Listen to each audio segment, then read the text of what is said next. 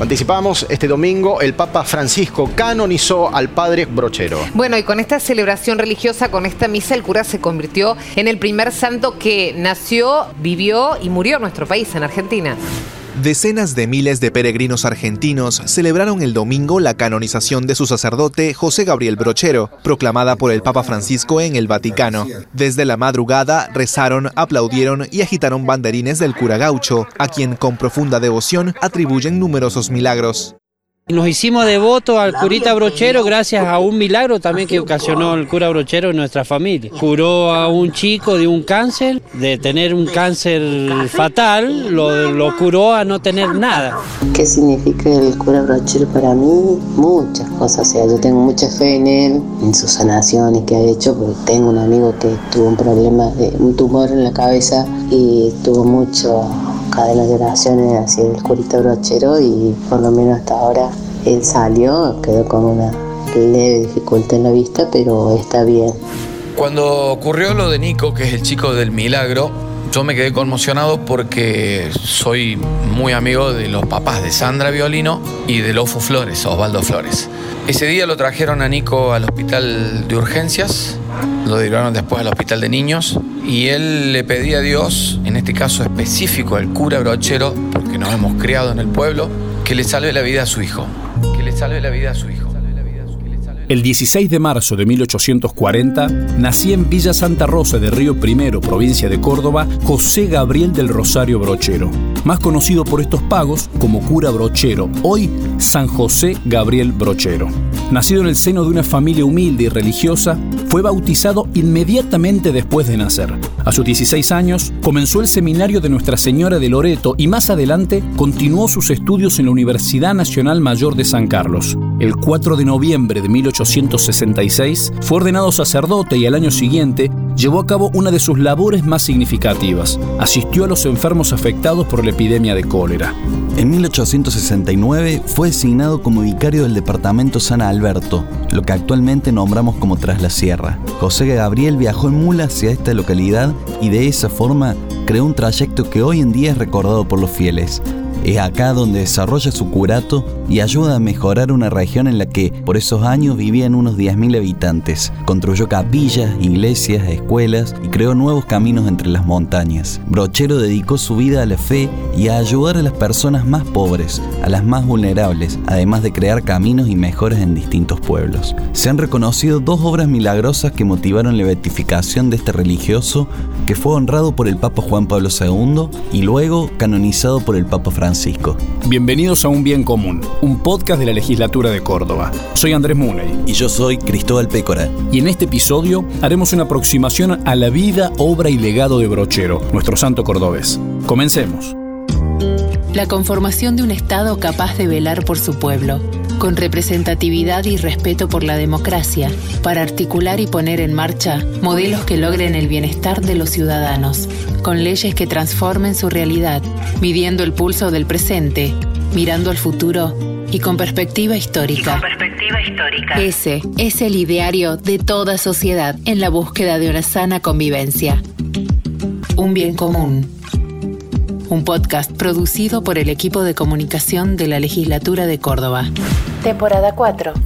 Episodio 4. Santo Brochero. No hay que dejar que los santos se nos vayan demasiado para el cielo porque lo necesitamos más en la tierra, empujándonos para transformar la sociedad. El que habla es Luis Miguel Vitín Baroneto, expreso político, biógrafo del obispo Enrique Angelelli y autor del libro Brochero por Brochero. Y está hablando justamente de él, de San José Gabriel del Rosario Brochero. Así es, Andy. Vitín es una de las personas que más conoce sobre el cura gaucho. Y para entender más sobre quién fue Brochero, fui a preguntarle por los orígenes y la infancia de quien fue beatificado en 2013 y canonizado en 2016. Lo que se puede decir es que Brochero viene o es parte de una familia numerosa. Él es el cuarto hijo de 8, 9, pero hay un par de muertos en, ahí nomás cuando son chiquitos. Clase más bien pobre, muy trabajador, don Ignacio, que es su padre, que se dedicaba como, como tropero a llevar tropas de animales, sobre todo para el lado de Santa Fe, desde el departamento San Justo o Río Primero. Es una familia con reconocimiento social en Santa Rosa de Río Primero, a tal punto que don Ignacio es nombrado juez pedáneo de la pedanía, que era un, digamos, una suerte como son los jueces de paz hoy, así medio componedores de, de situaciones conflictivas entre vecinos. ¿Es ese papá quien influye en Brochero para que luego sea quien es? ¿O de dónde le nace ese costado sensible? Según Baroneto fue un cura, José Ardiles, la primera imagen que podría haber tenido de alguien de fe con alta conexión social.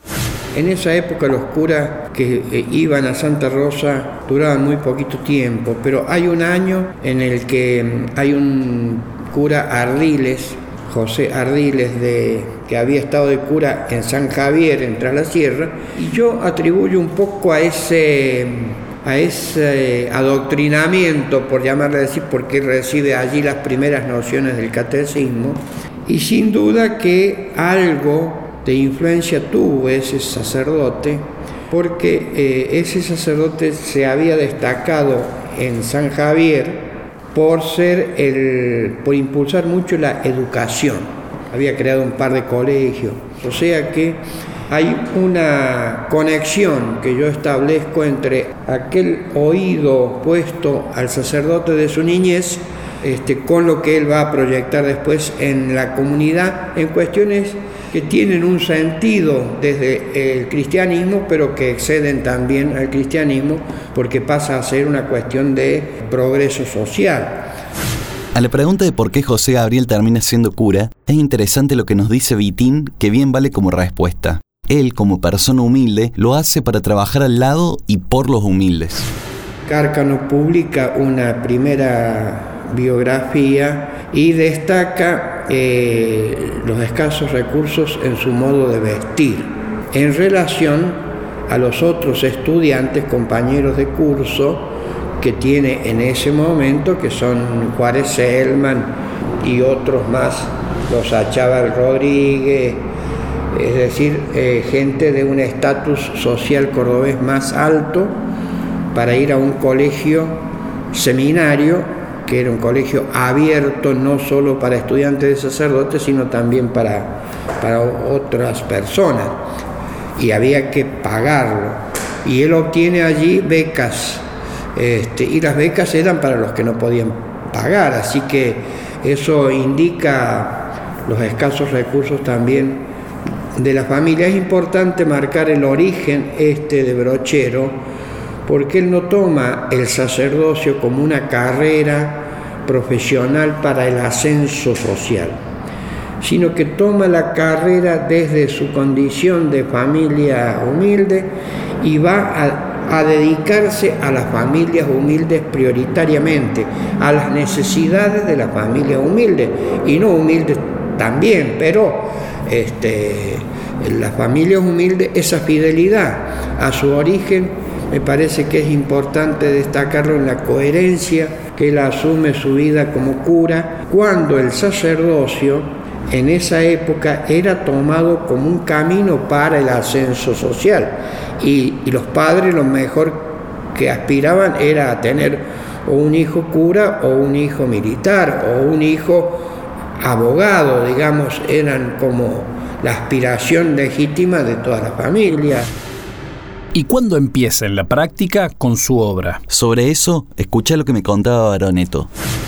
Él va después a hacer allá una casa de ejercicio en el tránsito y justamente la preocupación de él es que allá no tiene muchos ricachones ni gente de buen, más o menos buen pasar, sino que la mayoría son más bien pobres. Eh, y él quiere que esa gente sea la que tenga la posibilidad de hacer los ejercicios espirituales, que aunque diga ejercicios espirituales es un modo de socialización. Eh, los ejercicios espirituales es un modo de que el hombre que está perdido en el campo va y se encuentra con otros, o hombre o mujer, se encuentra con otros, están 15 días juntos, 8 días, este, conviven, comparten, este, van como viendo que, no son solos en el mundo, va creciendo una conciencia social de, sociedad, de comunidad, de hermandad. Este, eh, o sea, quiero decir que si bien los ejercicios espirituales fundados por San Ignacio muchos años antes y comandados por los jesuitas este, eran como una práctica religiosa de élite, él las pone al servicio de las clases populares y con un sentido mucho más integrador. Por eso lo destinan como ayudante, le llamaban ayudante de coro, eh, ayudante en la catedral, como un cura que le ayuda a los, a los curas importantes de la catedral, digamos. Y este, allí lo agarra la epidemia, la epidemia del año 1867-68, también lo destaca Cárcano en su biografía, es la acción más riesgosa eh, que tiene Brochero, más riesgosa porque no le hace asco a, atender a los enfermos, por más que era una epidemia muy contagiosa, de hecho mueren cerca de 3.000 personas en, en Córdoba capital, y él se dedica mucho a eso, sale, no se queda encerrado en, la, en la catedral, sale a dar asistencia no solamente religiosa para el buen morir, como se decía entonces, que era la asistencia del cura, para bendecirlo y que llegase bien para otro lado, donde pudiese ir, al cielo, sino que eh, también en cuanto a, a los cuidados sanitarios. Allí está hasta el 69. En el 1869, a fines de ese año, se hace cargo del de eh, curato, en esa época no eran parroquias, sino que le llamaban curato, de allí viene lo, el título de cura. Cura era un título canónico que decía cura este, de, porque estaban a cargo de un curato. Pero la llegada de Brochero excede lo religioso o espiritual. El propio cura Mariano Oberlin, de reconocida tarea social y pastoral en barriadas populares de la ciudad de Córdoba, trae a la memoria una historia sobre José Gabriel que quizás lo pinte de cuerpo entero. Sí, y vale la pena escuchar esa historia contada por alguien que desde la fe trabaja codo a codo con los más postergados. El cura Brochero tenía una anécdota, puede parecer una tontera, pero solía contar una anécdota o más un chiste, digamos, para la gente, decía que él era fiero, aparentemente no era muy agraciado de rostro, eh, entonces él decía que era fiero porque cuando lo llevaban a bautizar, eh, lo llevaban en una mula, la mula se patinó en el barro y, él cuando se iba cayendo se pegó un susto tan grande que se le hundió la cara y quedó así. Entonces yo le digo a la gente, más allá de, la anécdota y, de que es gracioso que él cuente eso de sí mismo, como que sea chiste de sí mismo por su aspecto físico, eh, da cuenta de que llegó a ser bautizado a una capillita muy sencillita, un pueblito sencillo, probablemente por lo que cuenta en esa anécdota, un día de lluvia, que se cayó, habrá llegado todo embarrado. ¿Quién iba a pensar que ese chiquito, que ese bebito en ese lugar, que capaz que llegaron tarde incluso a la celebración del bautismo por el percance, quién hubiera pensado que ese chiquito embarrado en ese lugar iba a ser santo, ¿no? Y fue santo, ¿no? Y no fue santo por nada extraordinario en el sentido que haya tenido grandes visiones o que haya hecho grandes milagros en, vida, sino porque se entregó a la obra de Dios en las cosas cotidianas, ¿no? O sea, y lo hizo de manera heroica, ¿no? Cuentan que por ahí, eh, para ir a visitar a una persona que estaba medio moribunda, tenía que cruzar un río que estaba crecido y, para que Mandinga no le lleve salma, se colgó de la cola de la yegua y, fue cruzando el río y llegó hasta ahí y le dio la unción de los enfermos, ¿no? Eh, o, qué sé yo, la lepra que tuvo y por la cual se murió, aparentemente, dicen algunos que se la contagió porque se sentó a tomar mate con un leproso. Y que va a decir, che, no había necesidad de sentarte a tomar mate, con que le lleve la unción de los enfermos, si estaba con hambre le llevaba un pedazo de pan, un plato de comida, pero probablemente esa persona, más que por todo eso, quizás sufría la soledad, el desprecio, la, que es lo mismo que terminó sufriendo él después siendo leproso, estuvo muy solo, bueno, quizá él percibiendo eso en un corazón tan sensible como el que tenía, eh, decidió que sea tomar unos mates para que el otro se sienta humano, ¿no? para que se sienta que no era un cacharro despreciable, digamos, sino que era una persona. Entonces, bueno, ese gesto de dignificarlo compartiendo un mate a riesgo de contagiarse hizo que, el amor que él vivió eh, tomara como un ribete heroico. ¿no? ¿Cómo sigue la vida de Brochero después de aquel curato? Se instala en lo que hoy es Cura Brochero, Recorre la región en mula y empieza a detectar necesidades de comunicación y de comercio. Fíjate cómo lo relata Vitín. Con el tiempo, él se va a instalar casi al medio de la geografía del, curato, que es donde está Villa el Tránsito, que es el hoy cura brochero, porque lo encuentra como un lugar más céntrico para él llegar a todos lados en el curato, sobre todo en esa época en que debe moverse fundamentalmente con mula por los senderos de montaña. Y él relata en sus cartas que cuando aparece mirando para el otro lado de, la sierra, este, descubre una pobreza franciscana, así lo caracteriza él a la zona. Es decir, hay cultivos de maíz, la gente vive, de sus animales, se moviliza en caballadas o, en mula o en burros, tiene burros de carga, pero no tiene comunicación con el comercio. Entonces está todo encerrado allí en una dinámica económica cerrada, sin que puedan este, explotarse eh, otras oportunidades. Por ejemplo, este, el eh, negocio con los cueros de los, de los animales, este, o eh, el de las frutas, de los cultivos de esa zona, este, o incluso eh, algunos viñedos donde se producían algo de vino, digamos así. hay algunas producciones locales. Una de las primeras empresas que va a, a tomar brochero va a ser justamente la de los caminos. Es decir, la preocupación principal de él a lo largo de 40 años este, es el del ferrocarril.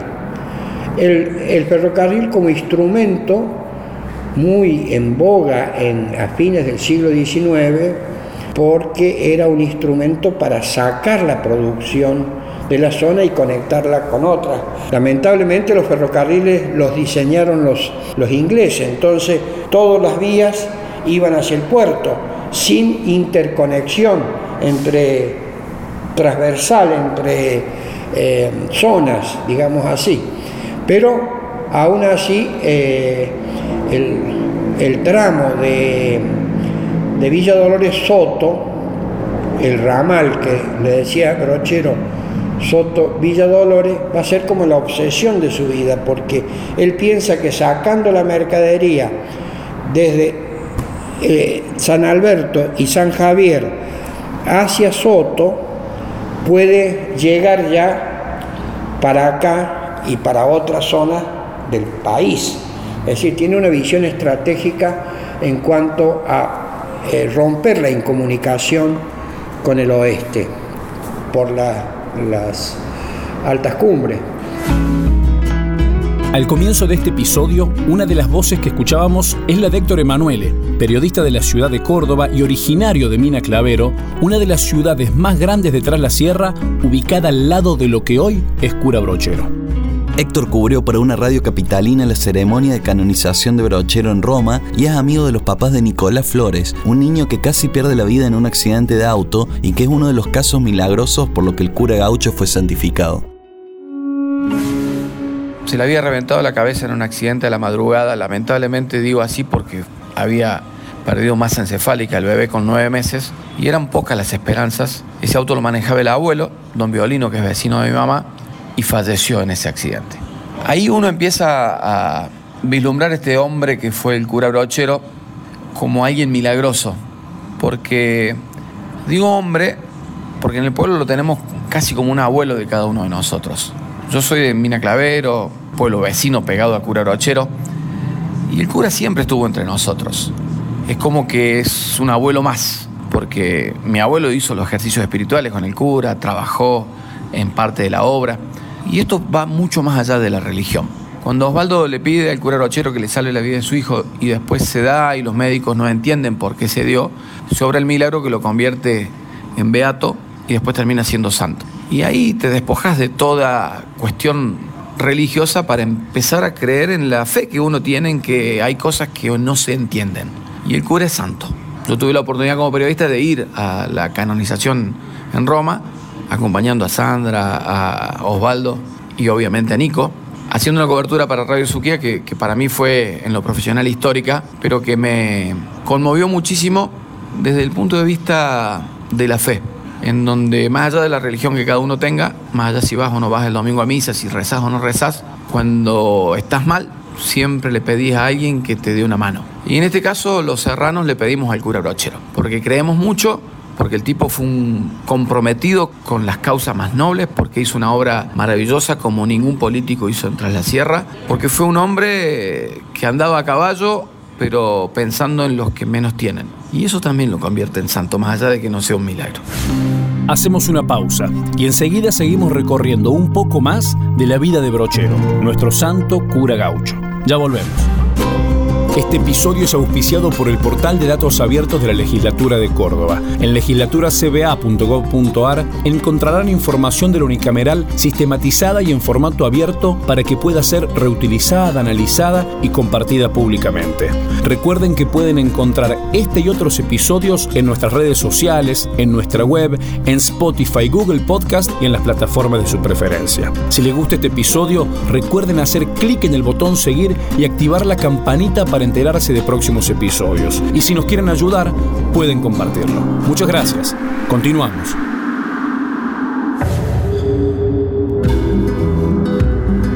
Brochero fue un hijo de estas tierras, un cura y un actor social destacado.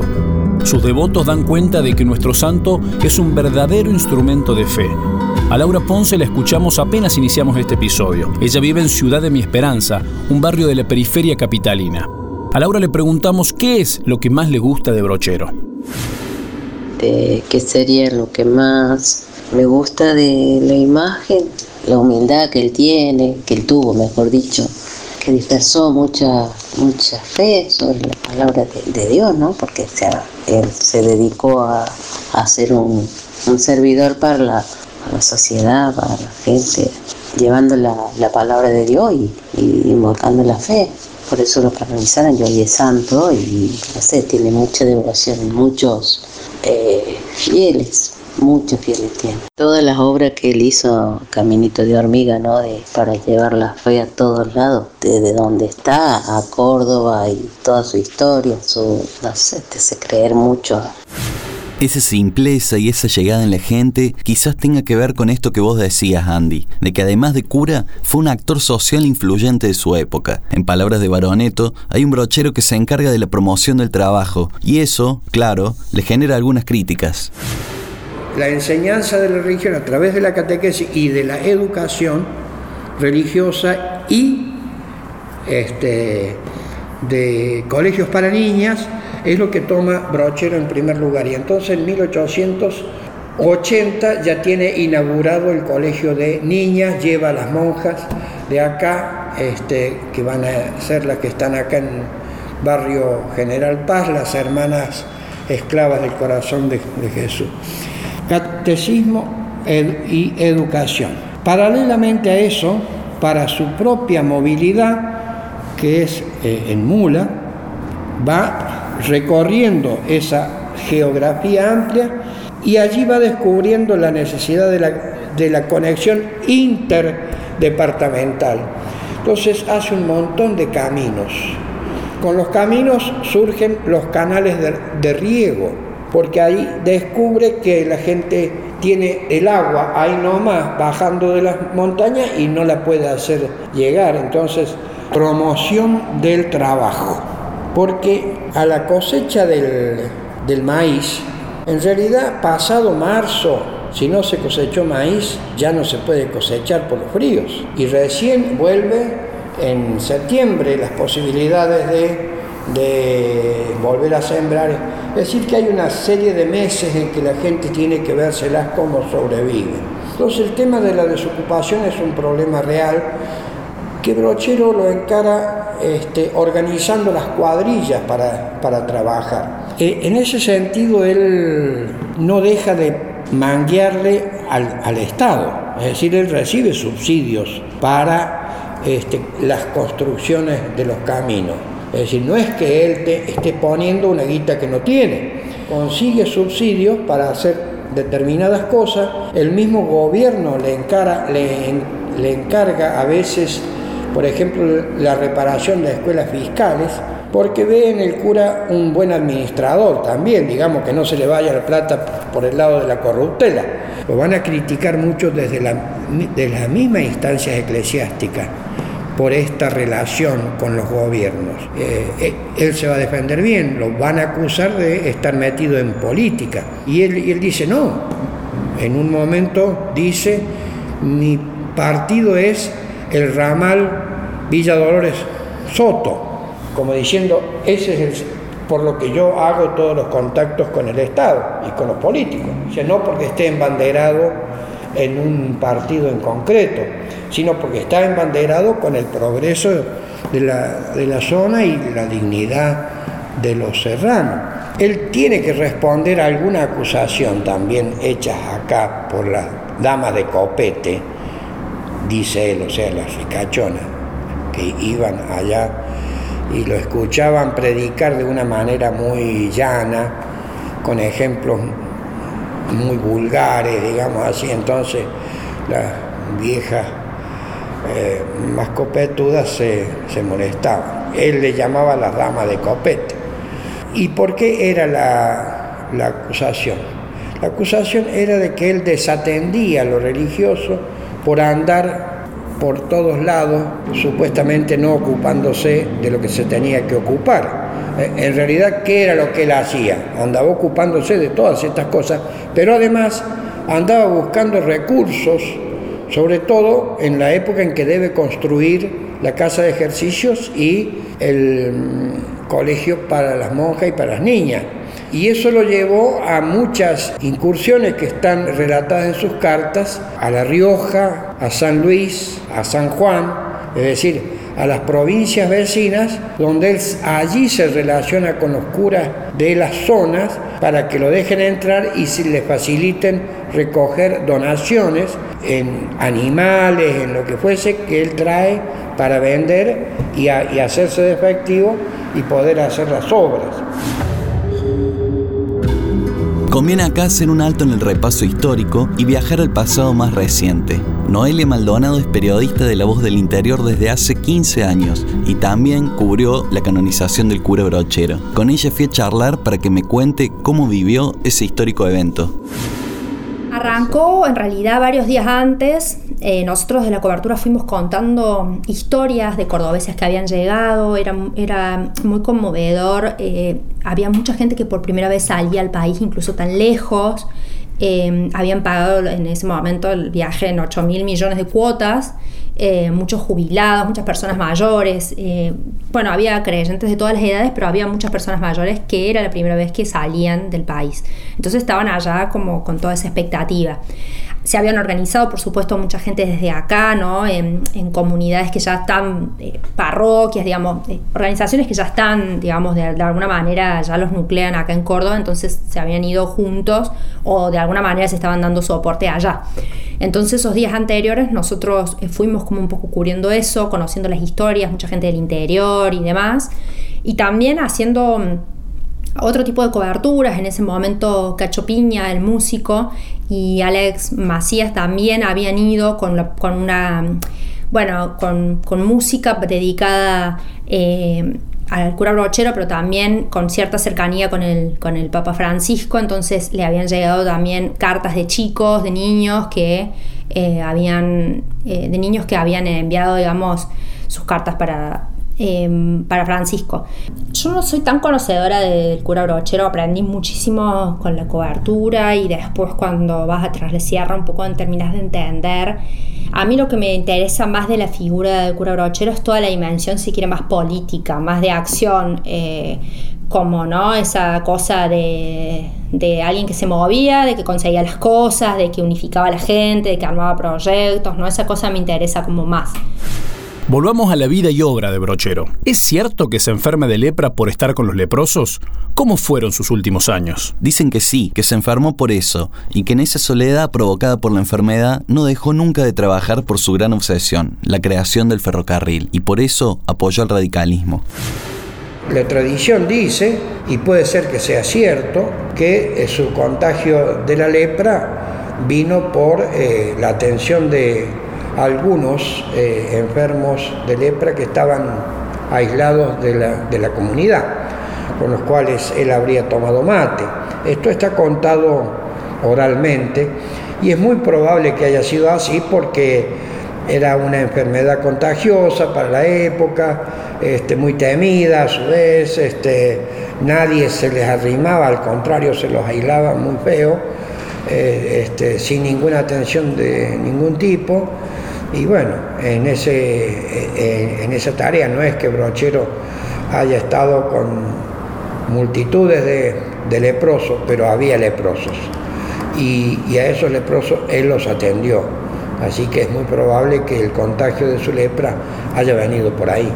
En una de esas visitas a Buenos Aires, sobre todo por la insensibilidad que tenía en las piernas, Juárez Selman lo hace ver con un médico y allí detectan que tiene principio de lepra, 1905 más o menos. Claro, empezó a cuidarse, se corrió la voz y medio que la gente empieza a esquivarlo un poco por miedo al contagio de la lepra. 1907 ya presenta la renuncia, le aceptan la renuncia, se la aceptan ya medio como esperando que, que, renuncie. Y, y entonces queda el sucesor que es Domingo Acevedo y este, a partir de entonces él se va a Santa Rosa. Y ahí en Santa Rosa está viviendo en la casa de su hermana desde el 1907, 1908 hasta el 1912. Sus últimos años son esos. Él se va a, tras la sierra a la casa de su hermana, ahí a donde muere, que hay un museo ahora, en la calle Mariano Moreno, vive sus últimos años allí. Desde allí manda, él dice, bandadas de cartas impulsando el voto a la fórmula de los radicales porque van a construir el ferrocarril. Según denuncia después, hubo fraude en las elecciones, sobre todo en el departamento Río Primero, allá por unas urnas en Plaza de la Merced, cerca de donde después se va a hacer Diego de Roja. Bueno, eh, en definitiva pierde las elecciones y con eso se va pagando también la, vida de él. Allá pierde la vista este, y la lepra crece y bueno, en el 1914, en enero, 26 de enero, eh, muere en esa casa de su hermana y su cuñado. Entonces, ¿cuál es el legado de Brochero? Se lo pregunté primero a Baroneto y luego a Oberlin y en ese orden esto me decían. Yo digo, Brochero está allí no para que le recemos, está allí para decirnos no se olviden que la preocupación mía fue siempre, fueron siempre los pobres. ¿Ustedes se están ocupando de los pobres? Es una interpelación. Eso es lo que yo digo. O sea, mi modo de ver esta, eh, la fe no es otro que el de el de la encarnación. Es decir, si la iglesia dice, la teología dice, que el Hijo de Dios se hizo carne, se encarnó en Jesucristo, y a Jesucristo lo crucificaron, lo crucificó el imperio romano, no, lo, no murió en el baño porque se, se resbaló y pegó en la bañadera, lo crucificaron porque les molestó el mensaje. Entonces, Brochero fue un tipo molesto, incomodó a muchos. Por eso de paso tardó tantos años en no, que no, además de no tener tantos contactos para, llegar, hay otros santos que han hecho un camino mucho más rápido, pero este eh, no tuvo tantos contactos, fue mérito de, eh, de la población, digamos así, de, de toda esa, esa, esa, tradición oral que, que fue haciéndolo vivo al cura brochero. Los santos sirven si sirven para motivar hoy. No es solo un objeto de turismo, no es solo mantenerlo allá arriba en el altar, mientras más lejos mejor, porque no me cuestiona. Los santos tienen que cuestionar, los santos tienen que provocar alguna reacción. Después si uno se quiere hacer cargo o no, bueno, ya es un problema de los que, de los que se llaman cristianos o de los que nos llamamos cristianos. Pero la interpelación de los santos es esa. Lo mismo suelo afirmar cuando hablo de la beatificación del cura de Monseñor Angelelli y los otros mártires de La Rioja, que murieron, los mataron porque intentaron ser fieles en el mensaje de este compromiso de promoción y de justicia para con los más pobres. Y esto genera conflictos en la sociedad, siempre genera. Así que no hay que asustarse, pero no hay que dejar que los santos se nos vayan demasiado para el cielo, porque los necesitamos más en la tierra, empujándonos para transformar la sociedad. Y el cura Broche tenía una frase, como era, Dios, Dios es como los piojos, decía. Puede sonar, hoy puede sonar muy discriminatorio, ¿no? Pero, eh, pero yo creo que es muy real cuando uno la, dice con cariño, ¿no? Dios es como los piojos, está en todos lados, pero especialmente está con los pobres, ¿no? O sea, y digo, con esto, si uno le repite hoy, pues, ah, está diciendo piojosos los pobres, no, digo, a veces eh, los pobres son los que menos recursos tienen, menos oportunidades, salimos del tema de los piojos, digo, la droga, por ejemplo, está en todos lados y, se consume probablemente más todavía en sectores más pudientes porque es donde más tienen para pagarla. Pero a quienes más dañan a los pobres porque consumen la de peor calidad, porque después no tienen muchas veces un lugar donde pedir para hacer un tratamiento, etcétera, ¿no? Entonces, digo, me parece que lo decía en ese sentido, ¿no? Es como, bueno, hablando de los piojos en el mismo sentido en que hoy podríamos hablar de droga, y bueno, decía Dios es así, ¿no? Eh, lamentablemente, digo, es una comparación odiosa, pero está en todos lados, ¿no? Pero especialmente está cerca de los pobres, ¿no? Eh, no sé en dónde, pero que estaría con los pobres, no me cabe duda.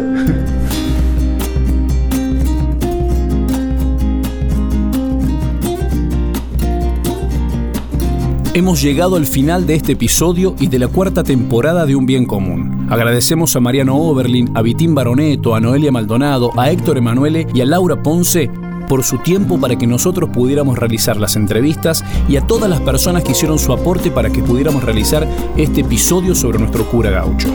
Si te gustó, seguinos con la opción seguir y activar la campanita para recibir notificaciones de nuevos episodios y si nos querés ayudar, también podés compartirlo. Soy Andrés Munay. Y yo soy Cristóbal Pécora. Gracias por escuchar. Un bien común. Temporada 4. Episodio 4. Santo Brochero.